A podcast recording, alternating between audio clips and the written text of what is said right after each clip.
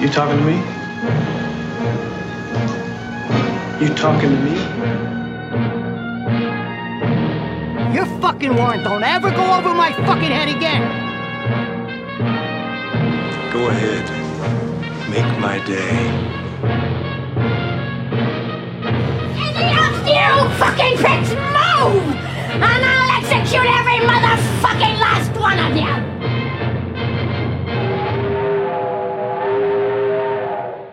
Herzlich willkommen zu einer neuen Folge von Cap vs. App. Diese Woche unser Indie-Darling Western von Valeska Griesebach. Ja. ja. Ich muss vorab sagen, dass es ein bisschen laut werden könnte hier. Alle gerade in Tumult bei mir zu Hause. Äh, Meine Freundin ist auch zu Besuch, deswegen, wir haben ein volles Haus. Verstehe. Äh, Was trinkst du denn? Ich hör's schon. Also, ich habe mir gerade eingegossen. Eine. Was sehr ge- genüsslich hat sich das alles angehört. ja, ist auch so. Aber sag erst mal du, weil dann kann ich wieder eine schöne Überleitung machen. Ich habe nämlich schon was in der Hinterhand. Ich habe schon drei Kaffee-Intos. Äh, ich bin gerade auf Wasser umgestiegen. Irgendwie trinkst du immer drei Kaffee. Ja, das ist mein, also vor allem, wenn ich getrunken habe. Und gestern, gestern ging ein bisschen lang. Ich habe zum ersten Mal Karaoke gesungen. Es war kein großer Erfolg, sagen wir es mal so. Also Super, Ja. Superstardom ist jetzt, liegt nicht in meiner Zukunft, sagen wir es mal so. wir kennen uns ja schon ein paar Jährchen. Ich weiß nicht, ob ich dich jemals habe singen hören. Das Vielleicht hat- zu Recht. Das hat Ja. Gründe, ja. Was hast du ausgesucht für einen Song? Wir haben Jackson von Johnny Cash und June Carter Cash ausgesucht. Colette und ich haben dann halt Ach, Duett wie gesungen. süß. Ach, wie schön. Ja. Goldig. Ja, ich weiß nicht, ich weiß nicht.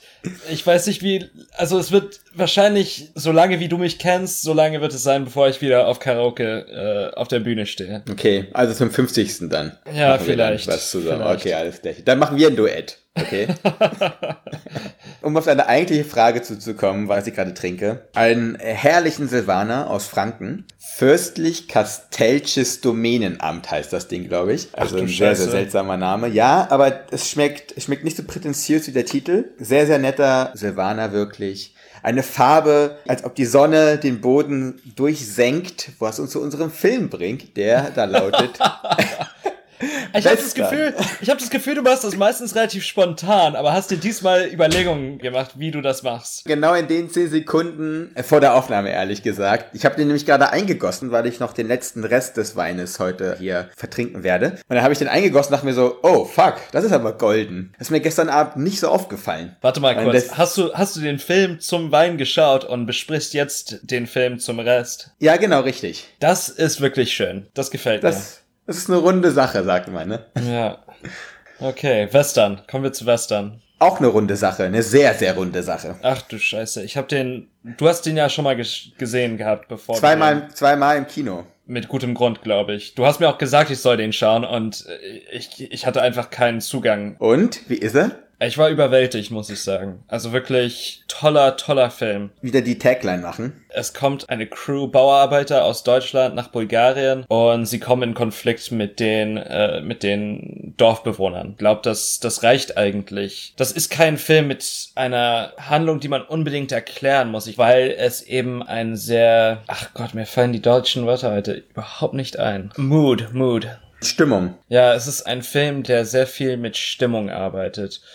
Und Mit Tonalitäten. Tonalitäten, genau. Ja, es ist ein, es ist ein Western eigentlich, äh, bloß nach Bulgarien in den heutigen Tag verlagert. Also ein Ostern eigentlich. Ja. Ähm, Ja, die Schauspieler, es, es sind keine Profis. Das sind normale Arbeiter eigentlich, die Valeske Griesebach auf der Straße gesehen hat, eigentlich, so wie ich das gelesen habe, oder? Auf jeden Fall den, den Meinhard. Das sind eigentlich alles Bauarbeiter. Das sind eigentlich in dem Kontext alles Laiendarsteller. Zwei sind auch Müllmänner aus Berlin, habe ich, glaube ich, gelesen. Okay. Also und den Meinhard hat sie irgendwo mal auf dem Markt getroffen. Und das ist da vielleicht so ein ähnliches Ding, wie wir gehabt haben mit John Baker, äh, mit der weiblichen, sage ich mal, Hauptdarstellerin aus Florida Project, dass eben zurückgegriffen wird auf Menschen, die nicht etwas schauspielern, sondern wirklich etwas sind. Und das ist einfach kongenial in diesem Film. Äh, Sie alle sind urtypische Gesichter, die man aus der U-Bahn kennt, aus der S-Bahn kennt. Ich habe das versucht in meiner Kritik auch so zu schreiben, also dass Leute sind, die man irgendwie mit dem Auge auch überfliegt. Das sind Leute, die man überhaupt nicht auf der Leinwand sieht normalerweise. Die normalerweise gar nicht im Rampenlicht stehen. Ja, genau. Nicht mal als Supporting Cast. Aber da ist ja nichts überdramatisiert. Man kann das schon alles sehr stark nachvollziehen, wie es dann zu diesen zu diesen Auseinandersetzungen kommt zwischen den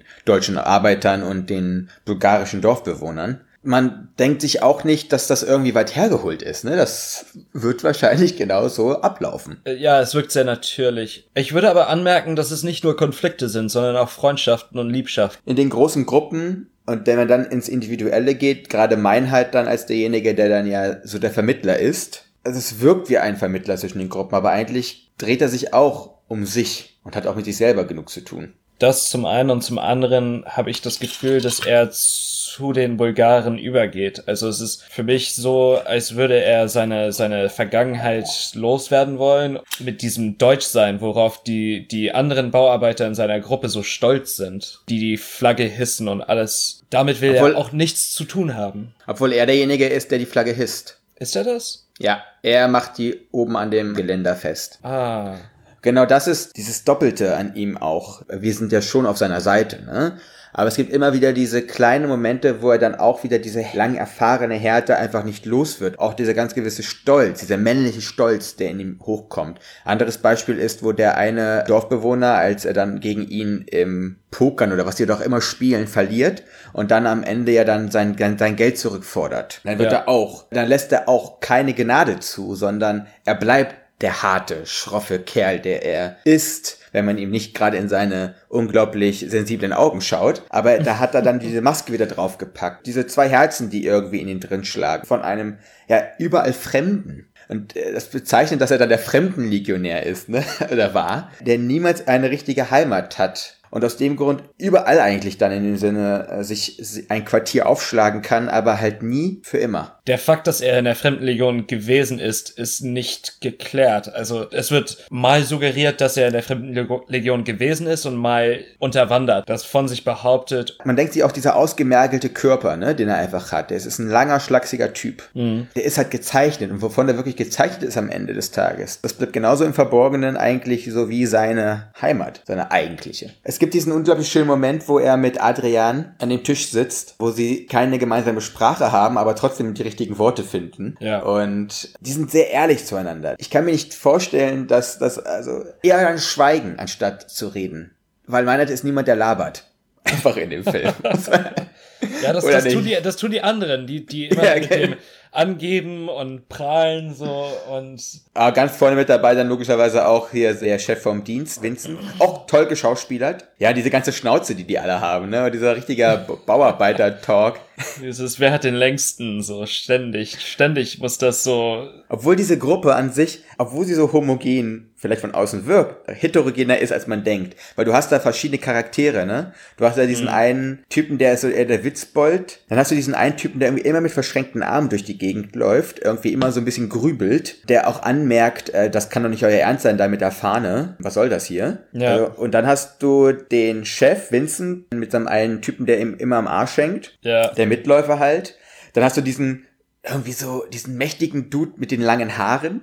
ja, Der sich der, die auch der dann- der sich, sich die auch schneiden lässt am Lagerfeuer. Von einem anderen Typen, der sagt, ach, wie schön wäre es, solche Haare zu haben. Also dann, wenn man so, gen so genau reinguckt in diese Gruppe, wirkt das dann doch viel facettenreicher, als man das vielleicht im ersten Moment denkt. Die Kamera lässt es zu, dass wir mit verweilen können. Dann eröffnen sich unglaublich große und vielzählige Welten, die größer sind als das, was man von deutschen Bauarbeitern oder von Dorfbewohnern in Bulgarien am Ende denkt. Weil die sind alle so wieder reich an eigenen Facetten. Ja. Es gibt ja auch einen Moment, wo mein Herz, ich glaube, zum ersten Mal bei Tageslicht mit den Dorfbewohnern in Kontakt kommt. Und dann heißt es, dass da Deutsche schon mal gewesen sind. Also es ist ein sehr subtiler Hinweis auf den Krieg. Es ist eine interessante Rahmung von diesen Bauarbeitern, auch als Armee fast, ne? Also als Nachfolger dieser, dieser Armee, die da während des Krieges da gewesen ist. Das passt auch gut zusammen, als ich gesagt habe, dass es ein Western ist. Also dieses Cowboys and Indians Paradigma. Diese koloniale Geste, die da ständig unterschwellig mitspielt. Die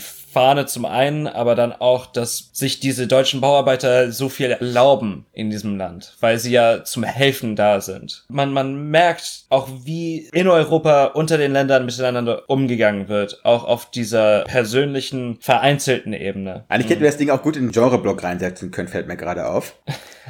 Weil, was sind die Aspekte? Also jetzt haben wir gerade gesagt, die deutschen Bauarbeiter sind dann in dem Sinne dann die, die US-Amerikaner, die gen Westen ziehen und die bulgarischen Dorfbewohner sind dann in dem Sinne die Native Americans, beziehungsweise wie wir sie dann nennen oder in Wildwestfilmen, wie sie genannt werden, die Indianer. Was ich mega bewundernswert fand, waren auch wirklich die Landschaftsaufnahmen an vielen, vielen Punkten. Boah. Die sogar, das ist unglaublich. Es ist hügelig, bergig, voller Wälder. Es hat aber auch wieder karge Böden, was dann auch wieder so einen gewissen, ja, Steppencharakter in sich birgt. Und dann gibt es eine Aufnahme, die fällt absolut raus. Das ist, als er sich mit Veneta dann nachts auf so einem Hügelchen sitzt. Dann gucken sie raus. Diese weite, weite Landschaft, dieser große Horizont, in dem dann aber auch eine Kirche herausragt. Einfach reingeworfen und dann denkst du so, wow, ist das schön. Ja. Also Natur, Landschaft, Grund und Boden. Sogar in dem Sinne, dass sogar es um Kieselsteine geht an einem Punkt. So, Ja. Also wirklich um Rohstoffe. Ja, das ist das Herz des Konfliktes, ne? Dass es um Wasser geht, dass die, die, Ja. die Bauarbeiter brauchen ja das Wasser für die Konstruktion. Es ist eben nicht genug da. Auch diese Grundaufgabe, dass sie da einen Fluss umlegen müssen, damit da ein Kraftwerk gebaut werden kann, also da einen Fluss umlegen, gegen die Naturgewalten kämpfen,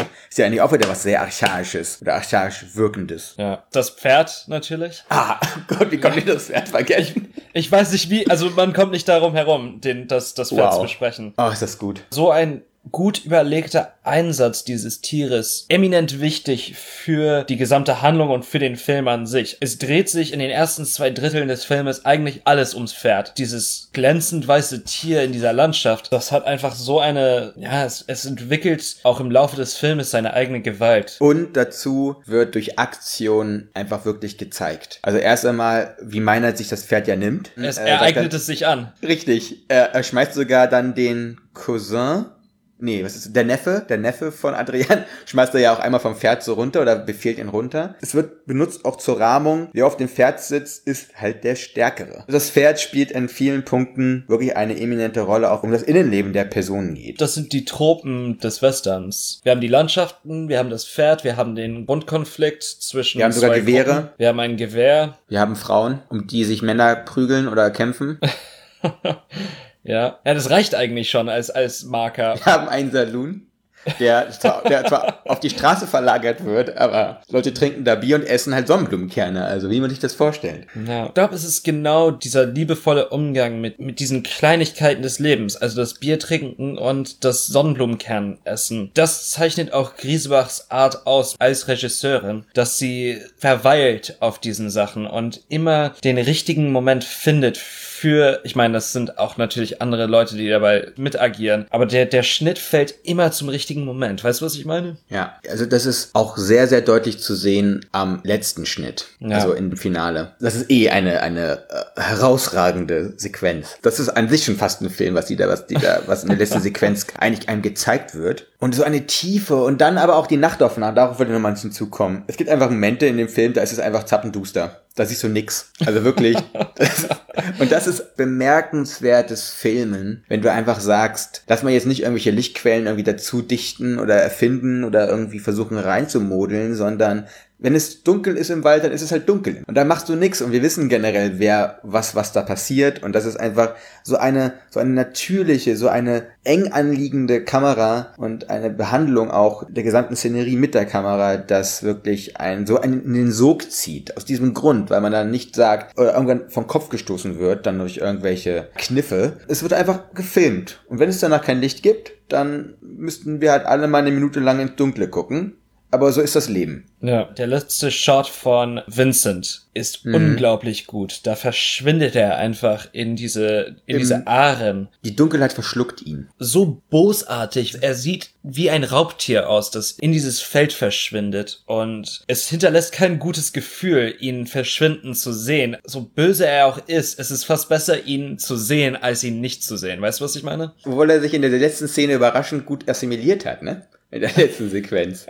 Das ist ja das Spannende auch. Aber du wirst merken, die Geschichte ist da noch nicht vorbei, da wo der Film endet. Das merkst du auf jeden Fall. Diese Figuren sind so realistisch, so natürlich gezeichnet, dass sie ein Nachleben haben müssen, eigentlich. Und der, der Abspann fällt da, wo der Abspann Welt. Film ist zu Ende, aber man beschäftigt sich noch mit diesen Figuren. Das ist auch wie bei Florida Project eigentlich, nicht? Ja, das sind aber diese Filme, die so nah dran sind. Diese nachgezeichnete Realität, die geht auch weiter. Ich habe jetzt nicht den gesamten Cast auf der Rolle, aber ich denke mir, dass, dass dieses Dorf da dass das wirklich Leute aus dem Dorf sind. Und die haben dann halt mal für paar Tage vor der Kamera gestanden, dann ist die Kameracrew wieder weggefahren, die machen genau so weiter. Die werden weiterhin unter Bäumen draußen grillen, die werden ihre Dorffeste feiern, die werden die Männer werden halt sich halt auf dem Marktplatz versammeln, am Abend zum Bier trinken. Das, also das ist wirklich das Ding. Das ist einfach nur, nur weil die Kamera gekommen ist, ist keine Realität geschaffen worden, sondern die Realität war zuerst da. Meinhard und die anderen sind auch keine, also bleiben immerhin Laiendarsteller. Also das sind, das sind keine Profis geworden, dadurch, dass sie äh, vor dieser Kamera gestanden haben. Das fand ich auch ganz interessant. Mir ist dann, aus zwei Aspekten ist mir dann ein anderer Film ähm, in die Erinnerung gekommen, Rider, von Chloe Zhao von 2017 Aha. über einen Cowboy und einen Rodeo-Reiter. Der Film ist auch mit Laiendarstellern gemacht, beziehungsweise mit wirklichen Cowboys, mit wirklichen Rodeo-Reitern. Äh, Rodeo ist halt ein hartes, knallhartes Geschäft. Ja. Wenn du falsch vom Pferd stürzt und das Pferd auf dich drauf tritt, dann kann es schnell mal sein, dass das Leben für dich eigentlich vorbei ist. Das hast du dort auch drin. Echte Rodeo-Reiter, denen genau das passiert ist, deren Schicksal dort eigentlich nur abgefilmt wird. In dem Sinne. Der Hauptdarsteller auch, und das ist, da ist keiner ein richtiger Schauspieler. Das sind alles echte Leute. Ja. Und das war auch so ein starker Film auch wieder. Da habe ich wirklich da gesessen und so, boah, wow. Und das andere Punkt, warum das so eine Ähnlichkeit gibt zu Western, zu dem Film hier, da geht's halt um Pferde auch, ne? Ja. Und dieser Umgang von dem Brady heißt der mit seinen Pferden hat mich stark an das erinnert, was dann Meinhard mit seinem Schimmel da macht. Dieses Kennenlernen und diese Intimität, das sind einfach so Momente gewesen, die mich extrem stark daran erinnert. Und weil es aber auch wieder echte Leute waren, die einfach vor der Kamera standen. Ja. Weil wir besprechen sonst immer so Filme wie Pacific Rim. Ja, so Äh, Star, Star Vehicles eigentlich. Wir äh, kommen immer wieder auf diese Filme zurück, wo authentische Personen die wirklichen Stars der Filme sind. Und die bleiben mir ähm, wirklich in, in Erinnerung. Pacific Rim bleibt mir auch in Erinnerung mit so einem negativen Beigeschmack ein bisschen. Aber dieser Film, das jedes Mal muss ich wieder daran denken. Ich könnte keine zweite Episode über Pacific Rim machen. Ich, also ich erinnere mich an kaum etwas von diesem Film. Schade, Dabei, ey, wir, da kommt doch noch ein Nachfolger, den müssen wir doch auch noch machen. Aber ich meine, ich könnte wa- wahrscheinlich eine ganze Saison über Florida Project sprechen. Und Ja. Western tendiert für mich in diese Richtung. Ich will, ich will ihn jetzt schon wieder schauen. Also, ich, ich weiß nicht, Colette ist da, vielleicht zeige ich ihr den Film. Äh. Unbedingt. Dann habe ich, habe ich ein Programm. So, So, ich mache jetzt mal den letzten Schluck hier weg. alles In klar. Erinnerung an Meinhards Gesicht. Ich glaube, es ist rausgekommen. Der Film ist grandios. Ja, So. unbedingt machen. Äh, nächste Woche haben wir wieder einen, haben wir einen Genrefilm. Äh, haben wir diesmal wirklich einen Genrefilm auf dem Zettel. Und zwar, wissen wir schon was? Ja, die, die Grocery List müssen wir immer wieder so. Ich glaube, da ist nix. Ich Kann will nicht die Hand sein. ins Feuer legen, aber ich habe Warte mal hier. Ich such's mal schnell. Kann doch nicht sein. Nee, da ist nix. Ach du Heiliger. The Great Wall haben wir wieder im Angebot. The Great Wall. Ja, mit Matt Ist Damon. das, ist das ein Genrefilm? Also ein bisschen Also ich Kung Fu-mäßig ist das, oder? Wir haben Matt Damon, der die chinesische Mauer verteidigt gegen komische Wesen. Was steht denn hier drin? Was ist denn das? Für die Abenteuer-Action. Ach so. Aber das ist so Historien-Fantasy-Zeug halt auch. Okay, Ne? dann machen wir den. Ich Hast bin dafür. den? Ja, ich, kann, Okay. ich komme ran. Alles klar. Dann das Oh nächste. Mal The Great Wall. Wird, glaube ich, interessant. Können wir wieder hate, haten. Endlich wieder Hate. Ich bin jetzt wieder so positiv aufgeladen. Das kann so nicht bleiben. Nee, überhaupt Einfach. Nee, gut. dann bis dann. nicht. Bis denn.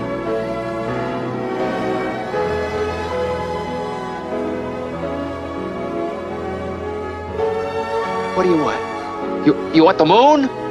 Just say the word and I'll throw a lasso around it and pull it down. Hey, that's a pretty good idea. I'll give you the moon, Barry. Just shut up. You had me at hello. You had me at hello.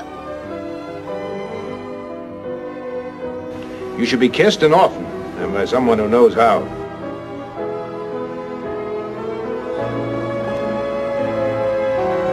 I'm also just a girl. Standing in front of a boy, asking him to love her.